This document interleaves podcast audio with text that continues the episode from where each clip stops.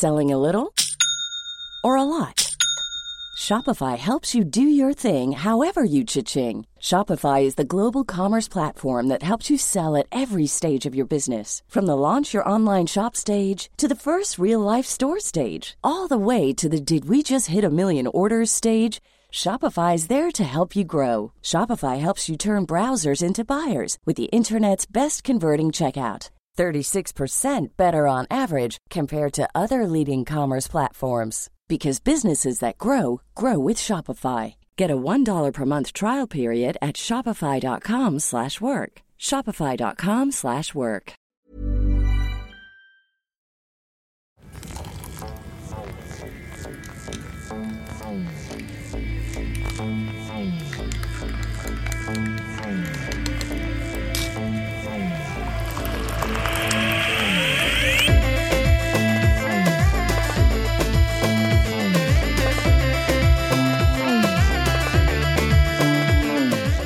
Salim Mohamed Hamdi est né à Soustara en Algérie le 10 janvier 1995.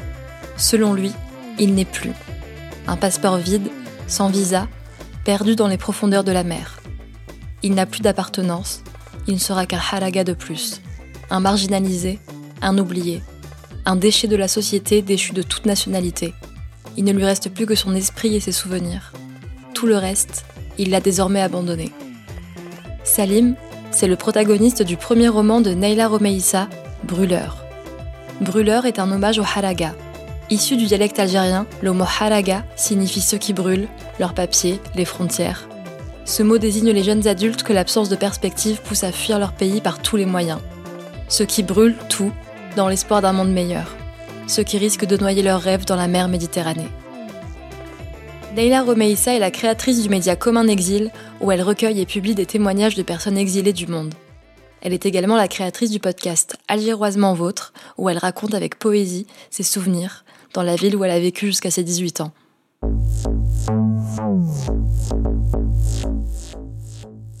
Aujourd'hui, je suis très touchée de pouvoir l'accueillir dans Nerner à l'occasion de la sortie de son premier roman, un récit dur, franc et sensible qui donne enfin un visage et une histoire à tous ces oubliés de l'exil. Bonjour Neila. Bonjour Nadia, merci de me recevoir. Merci infiniment pour ce roman qui m'a beaucoup beaucoup ému. Avant toute chose, je voulais savoir si tu pouvais nous parler du protagoniste de ton roman, Salim.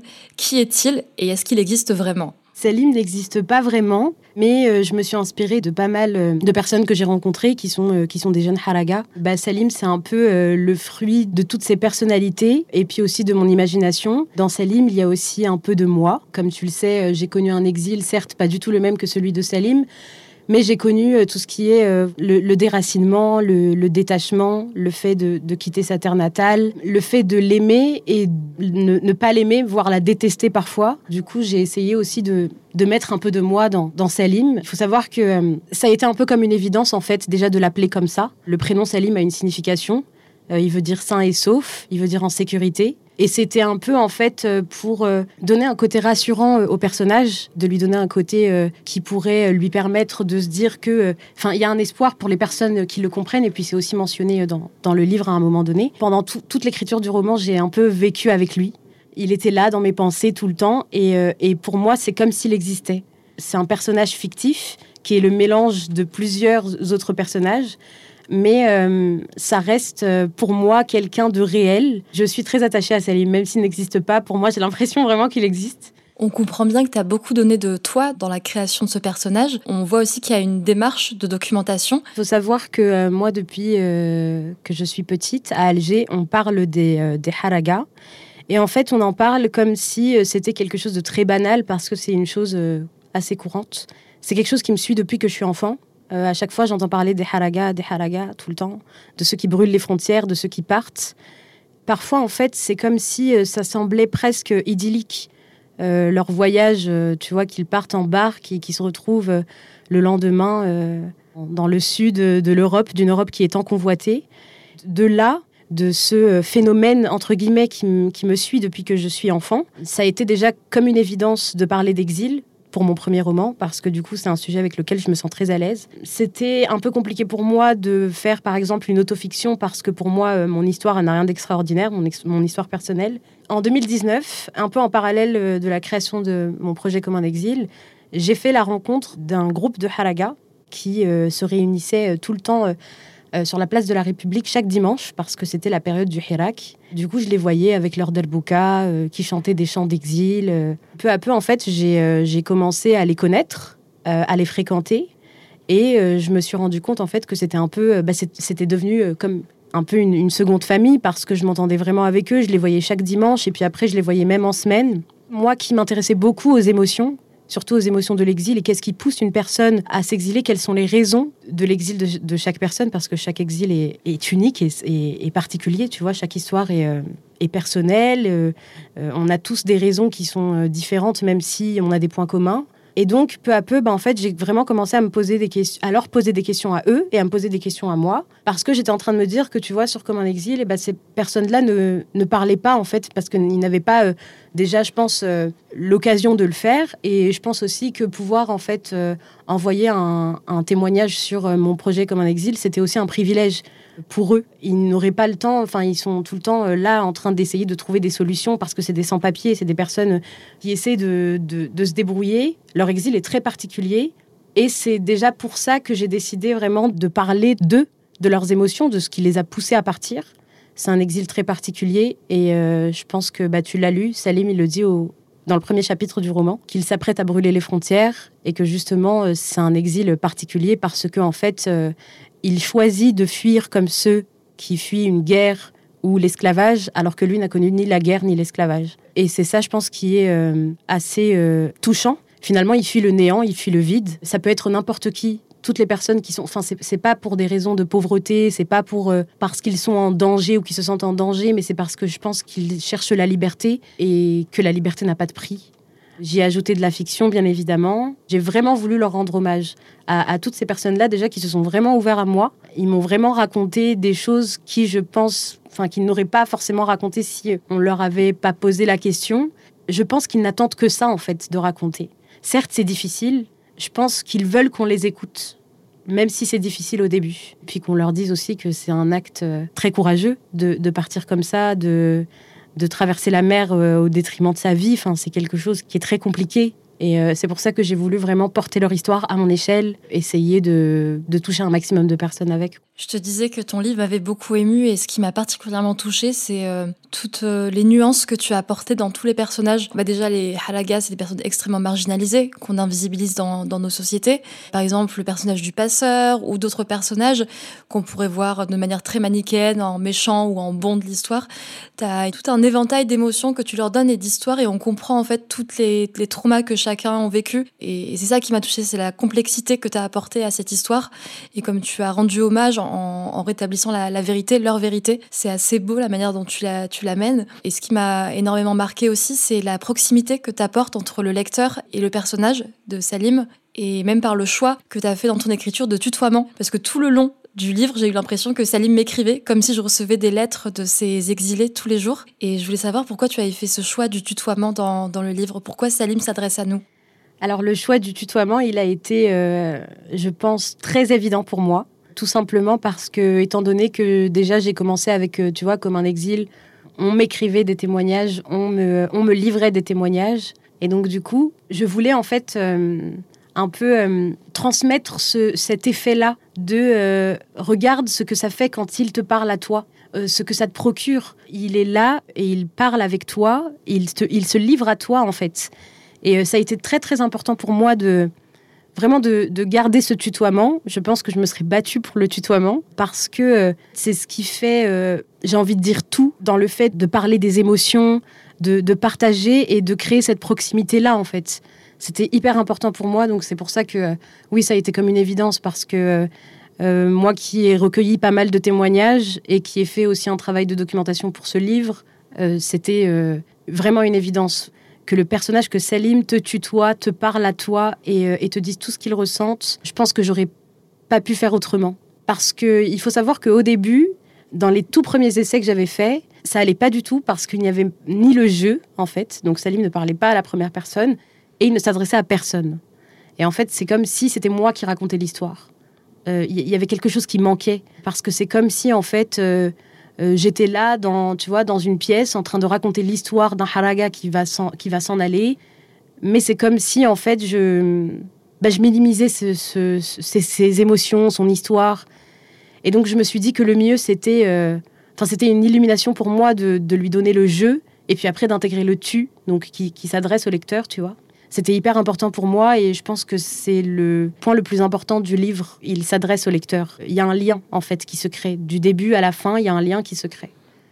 Et c'est extrêmement réussi car effectivement, on a l'impression de voyager avec lui, avec eux, et ça instaure cette espèce de proximité et ça réhumanise ces personnes dont on a oublié en fait que c'est des personnes qui rêvaient, comme tu disais, qui avaient besoin de liberté. On se sent concerné par cette histoire. Tu, réussis vraiment à nous unir dans, cette histoire qui est finalement commune de l'exil. Comme tu disais, tout le monde a, connu un exil et on, a vraiment envie qu'il y arrive et, on se sent enfin concerné par leur histoire. Donc, euh, donc bravo d'avoir fait ce choix et de t'être battu pour. Et euh, il y a autre chose que j'ai remarqué qui m'a qui m'a aussi euh, emporté. C'est donc euh, tu, tu es passionné de poésie. On le sent dans tous tes travaux que que tu aimes les mots, tu aimes les tu les manies très bien. Tu choisis des mots extrêmement doux. Et ton roman est aussi ponctué de sons. Il y a des chants, il y a des poèmes. Ça termine même par une playlist. Et je voulais comprendre la, la, place de la musique dans ton travail et aussi dans la vie des halagas. Tu fais bien poser cette question parce que parce que c'est vraiment quelque chose de, qui, a été qui a été hyper important pour moi euh, d'intégrer des musiques. C'est principalement euh, des chants d'exil qui viennent euh, des stades, donc du MCA ou l'Edel qui sont liés à, l'équipe l'USMA. Enfin, tu vois, il y, a des chants de stade, il y a des musiques rail comme Cheb Bilal, et puis il y a aussi du rap algérien comme avec Flen et Soul King. C'était hyper important pour moi parce que c'est quelque chose qui rend l'histoire encore plus réelle. Quand j'ai connu, tu vois, le groupe de Haraga à la place de la République, quand je les ai connus, je les ai déjà en fait remarqués parce qu'ils chantaient et parce qu'ils avaient des derboukas et parce que euh, ils chantaient des chants d'exil, euh, ils chantaient Oulad el ils parlaient de euh, du babour, tu vois, ils parlaient donc du bateau, ils parlaient de la harga et, c'était super important. C'est ce qui les caractérise le plus en fait. Ils chantent et ils, ils écoutent la musique avant l'exil, pendant l'exil, pendant la harga et même après c'est quelque chose qui les suit, c'est quelque chose qui fait partie de, leur quotidien.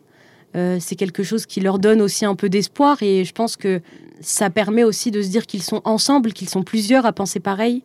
C'était super euh, important de, les intégrer, ces musiques-là. J'ai mis les paroles et je les ai traduites, donc il y a les paroles en, derja pour la plupart. Les paroles ont une vraie euh, signification.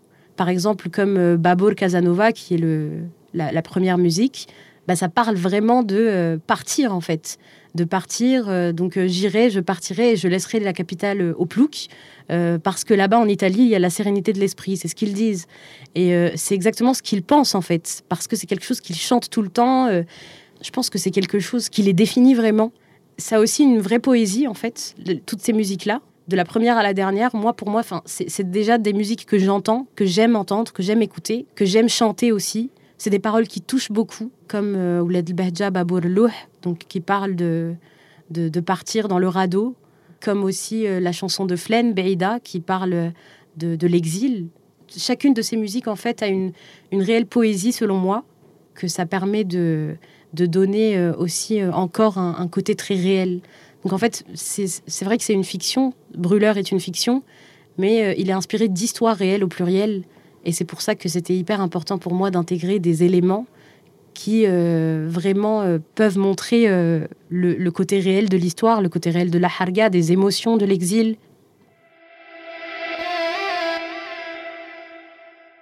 ce que tu as fait avec le son et la musique, ça donne aussi un côté très universel et ça ancre ton récit dans, une réalité. Certes, c'est une fiction, mais comme tu disais, inspiré de faits réels et de vraies rencontres, de vraies personnes qui ont connu cet exil. Et je me posais la même question pour les langues.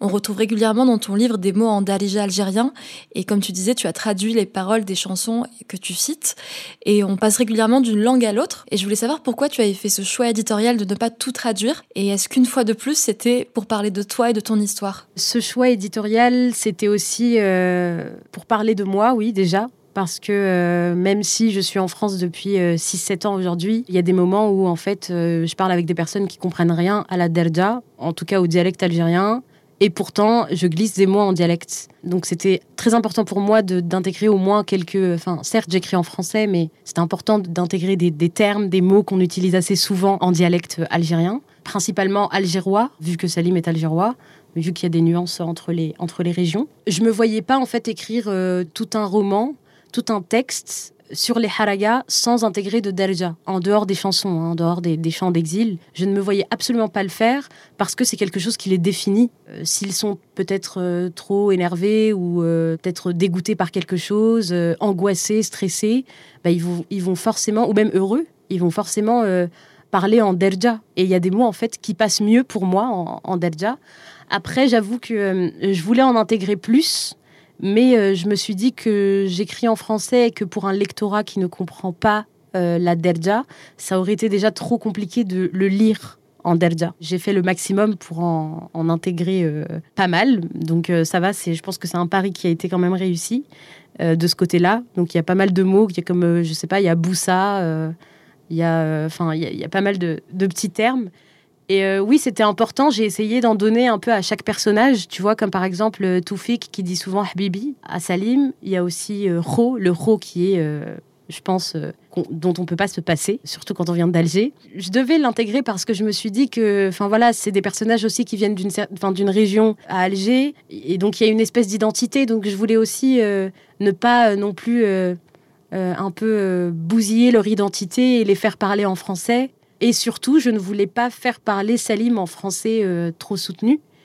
Euh, ça aussi, c'était un choix éditorial parce que je ne voulais pas en fait qu'il dise euh, qu'en pense-t-il ou tu vois des termes comme ça ou est-il en train d'écouter cette musique? Ça, fausserait la réalité de ce qu'est Salim et de ce qu'un jeune de son âge déjà pourrait dire. Moi-même, tu vois, qui ai 25 ans là, je, je, ne dis pas oui, qu'en penses-tu? Enfin, tu vois, et donc, euh, c'était hyper important pour moi de vraiment intégrer un langage qui est courant, qui fait partie du langage des, des personnes qui ont la vingtaine, voire même la trentaine. C'est pareil que ce soit pour le langage qui est voilà un peu ni familier ni soutenu, mais un peu entre les deux, tu vois. Et aussi le, le fait d'intégrer quelques mots en derja, bah c'est pareil en fait. C'est pour euh, justement euh, marquer l'identité des personnages. On sait d'où ils viennent et on sait quel âge ils ont. C'était, je pense, impossible de faire autrement. Et c'est ce qui rend ton roman encore plus authentique tous ces choix que tu as faits et qui rendent euh, ces personnes réelles. Je voulais savoir, tes nouveaux amis, ces personnes, ces halagas qui sont devenus des proches, une famille peut-être, qu'est-ce qu'ils ont pensé du fait que tu écrives un livre au sujet de leur histoire? Je pense que si j'étais à leur place, j'aurais voulu le faire. Mais déjà pour une femme, c'est beaucoup plus compliqué, même si je précise qu'il y en a, hein, des, femmes haraga. Moins certes, mais, euh, mais il y en a j'aurais pas eu le même courage de, de, partir prendre la mer et, euh, rester comme ça euh, dans une barque avec des gens que tu connais pas pour partir, pour avoir une meilleure vie. Et c'est ça qui est très particulier dans cet exil. Ils partent alors qu'ils n'ont aucun motif valable pour faire une demande d'asile. Ils savent très bien qu'ils vont vivre sans papier, que ça peut durer 5, 10, 20 ans, qu'ils vont travailler au noir, euh, qu'ils vont pas pouvoir retourner dans leur pays pour voir leur famille. Et pourtant, ils le font. Ils le font. Et c'est ça qui est fou, en fait. Est-ce qu'on serait tous prêts à le faire, je ne pense pas. Et ce courage-là, c'est quelque chose que j'admire beaucoup. C'est quelque chose que eux ne conseillent pas aux autres de faire parce qu'ils ont compris que c'était une, une vraie désillusion et de savoir qu'à l'arrivée, ça va pas être euh, aussi joli qu'on le pensait, parce que je pense qu'ils en sont conscients aussi, de, savoir qu'il y aura des galères de papier, des galères pour le travail, etc. Mais ils le font quand même parce que je pense que l'Europe, elle reste assez convoitée pour sa liberté, pour ses opportunités. Je pense que je peux pas euh, cesser de le répéter, mais je les admire vraiment pour ce qu'ils font, pour ce qu'ils sont. Tu en as parlé, tu as dit qu'ils ne quittaient pas la guerre, qu'ils ne quittaient pas l'esclavage, qu'ils partaient en quête de liberté. Je pense qu'on se rend peut-être pas assez compte des raisons lesquels il et elle partent. Est-ce que tu peux nous raconter un petit peu plus ce qui peut pousser une jeune personne de nos âges à tout quitter, traversant la mer, risquant sa vie, pour vivre de manière précaire ici? Pourquoi ce besoin de liberté est aussi fort? Qu'est-ce qui leur manque dans leur pays d'origine? Je pense qu'il leur manque déjà l'épanouissement, le fait d'être épanoui, de se sentir exister aussi. Ça, euh, c'est le cas de Selim dans le roman. Il ne se sent pas exister. Il a l'impression de ne pas vivre, de ne pas se sentir exister. Il a l'impression qu'il n'est pas important. Ça, ça concerne euh, les jeunes qui sont issus de classes moyennes et qui généralement, je pense, vivent dans des euh, milieux populaires et encore, tout dépend. Tu vois, les jeunes qui ont grandi un peu comme moi, il faut qu'on puisse l'assumer. On est des privilégiés. Euh, on est parti avec des euh, droits connus de tous. On est parti avec un visa euh, parce qu'on a, on a pu passer le, bac français, enfin tu vois, ou sinon on a pu faire des études en tout cas et, partir au moment de après la licence ou après le master. On, est des privilégiés, mais les autres jeunes qui vivent un peu au jour le jour, qui essaient de se démerder mais qui n'y arrivent pas, qui ont beaucoup de problèmes déjà au sein de leur famille, qui essaient de, régler pas mal de choses, comme par exemple euh, Salim le dit, son père est décédé et donc du coup il n'y a que sa mère qui essaie de travailler, il a son petit frère, il essaie de se débrouiller mais il n'y arrive pas. Il y a aussi d'autres personnages, dont l'un qui avait essayé aussi de mettre en place plein de projets et qui n'y arrive pas. Et en fait c'est un peu ça. Si t'as pas un statut de privilégié là-bas, c'est encore plus difficile. Alors déjà que les privilégiés s'en vont, c'est ce qu'on appelle un peu la fuite des cerveaux. Imagine donc les autres. Je défie un jeune d'aller vivre comme ces jeunes-là, un Algérien moyen, qui se tape peut-être le SMIC ou euh, un peu plus, et qui euh, vit une année comme eux. Moi, je ne parle pas d'aller en vacances là-bas, parce que les vacances, euh, je reviens tout, juste d'Algérie, là, et c'était doux, c'était magnifique, il y avait de la, lumière, j'ai vu ma famille, c'était c'était beau, mais je sais très bien que si je repars là-bas pour un an, ça serait déjà bien différent.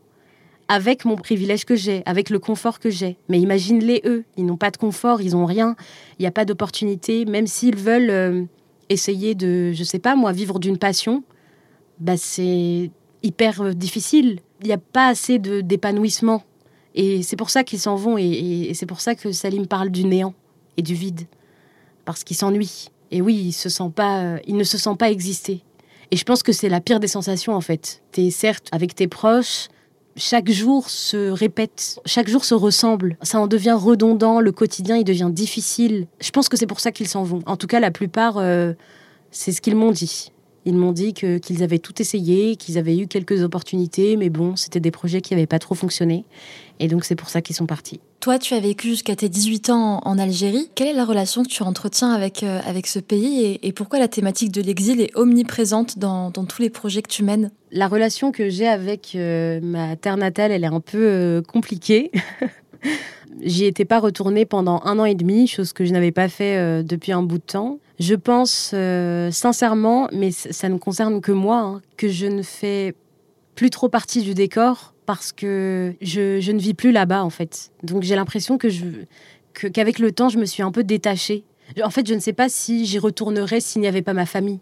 Je pense tout ce qui me lie encore à Alger surtout. J'y suis née, j'y ai grandi. Je ne peux pas dire que, ça ne me manque pas. Mais en fait, quand tu retournes dans ton pays natal, tu as l'impression que euh, les choses vont rester figées alors que c'est pas vrai les choses changent, euh, les choses bougent, des, nouvelles personnes dans ta famille que tu rencontres, des petits cousins, des petites cousines que tu n'avais pas vues, que tu connaissais pas, et donc tu rates des moments. Je pense que c'est ce qui a créé en moi, en tout cas, le détachement. Enfin, je parle vraiment pour moi et, euh, et euh, je l'ai vu via comme un exil. Ça dépend vraiment des personnes. Il y a des personnes qui sont très détachées, comme il y a des personnes qui sont très attachées. Je l'ai dit et je l'assume, je pense que je suis une détachée aujourd'hui, excepté pour ma famille qui compte énormément pour moi et c'est pour ça que je garde un lien. Pour ce qui est de l'exil, j'ai envie de te dire qu'aujourd'hui, euh, l'exil, c'est un peu ma maison parce que j'en parle tout le temps, c'est un sujet avec lequel je me sens très à l'aise, mais c'est surtout les émotions de l'exil. C'est ce qui m'intéresse le plus. Qu'est-ce qu'on ressent? D'où vient ce, détachement justement? Et cet attachement d'où il vient? Cette nostalgie, cette solitude, le fait de vouloir repartir, mais de pas trop euh, non plus oser retourner au pays natal, y vivre, tu vois, définitivement. Et puis il y a aussi le sentiment de la culpabilité qui est très intéressant parce que euh, j'ai vu des personnes qui me disent je me sens coupable d'être partie. J'ai laissé ma famille là-bas, je me sens coupable. C'est ça qui m'intéresse beaucoup. C'est les émotions de l'exil, ce que procure l'exil, ce qu'il engendre. Je pense que c'est pour ça que ça a été vraiment une évidence. Enfin, je l'ai dit, hein, mais c'était une évidence de parler d'exil pour un premier livre. C'était aussi une évidence de ne pas parler de mon exil aussi. Parce que finalement, euh, comme un exil, ça a commencé comme ça. Ça a commencé avec les histoires des autres. Euh, certes, après, c'est vrai que je mettais aussi mes témoignages. Ça a commencé avec ça et ça a été euh, une petite thérapie pour moi, de savoir que euh, déjà je n'étais pas seule à penser des choses concernant mon départ, concernant mon pays natal aussi. Je pense que ça a permis aussi à beaucoup de personnes de se sentir moins seules, de se dire qu'on est ensemble même si on ne se connaît pas forcément.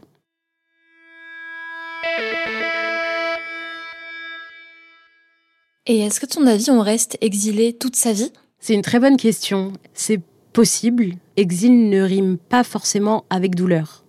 Si on se met ça en tête, si on se dit qu'on peut rester euh, exilé, mais que le terme de l'exil en fait ne doit pas rimer avec avec douleur, avec la solitude, avec tout ce qu'il y a de mal en fait, avec tout ce qu'il y a de négatif, on peut se dire qu'on peut rester exilé toute sa vie parce qu'on peut être exilé et être heureux en fait, même si euh, il y aura toujours un côté très euh, vague à l'âme, très mélancolique. Mais je pense que c'est possible de l'être de se sentir exilé, mais, mais d'être heureux dans son exil.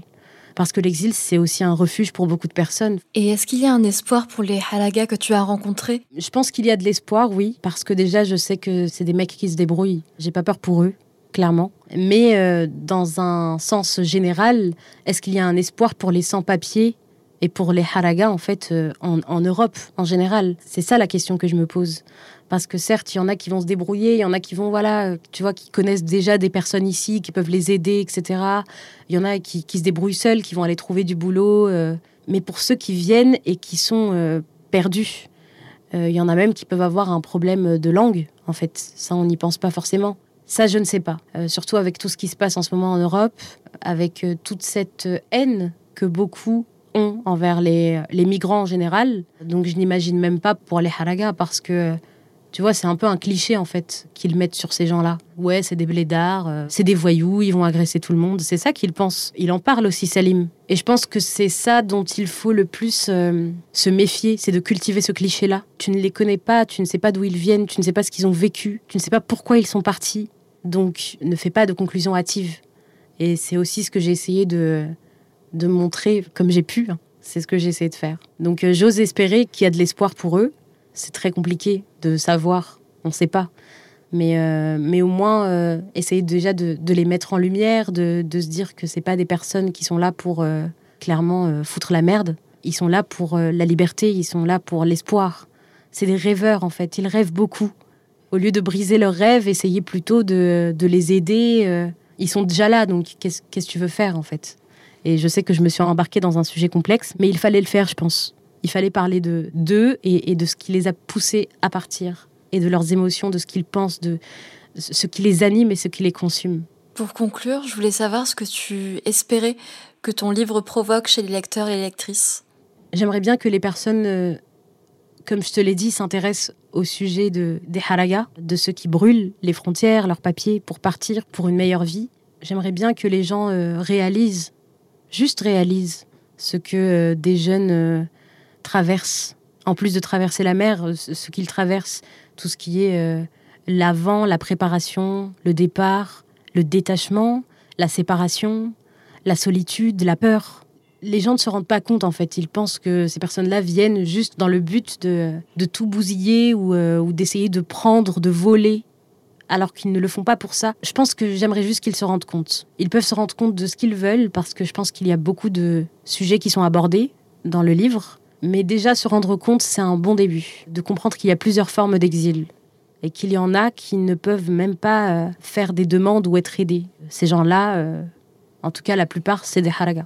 Merci Naïla pour ce magnifique livre, pour ta poésie et pour ce bel hommage que tu fais aux, aux brûleurs. Merci à toi Nadia. Je suis Nadia Slimani et j'anime et réalise Nana Podcast. Cet épisode a été monté par Morgane Perrault, produit par Lisa Omara de Pierre Lab, soutenu par Radio Grenouille. Pour nous soutenir, tu peux partager l'épisode, le noter et le commenter sur les plateformes d'écoute et nous suivre sur les réseaux sociaux. Nana, c'est un podcast qu'on réalise bénévolement avec l'envie de valoriser la complexité de nos histoires, à nos identités plurielles.